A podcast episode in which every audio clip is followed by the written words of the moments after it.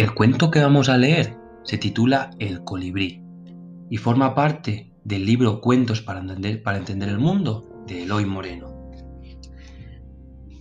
En un frondoso bosque se declaró un incendio que comenzó a avanzar rápidamente, quemando todo lo que encontraba a su paso. En cuanto los animales vieron las llamas, huyeron rápidamente hacia un gran lago situado en las afueras.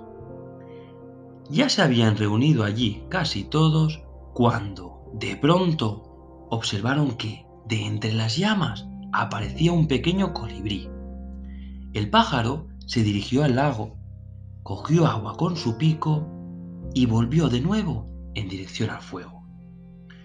Todos se quedaron a la espera de su vuelta y, a los pocos minutos, el colibrí salió de nuevo de entre las llamas con la intención de volver otra vez al lago.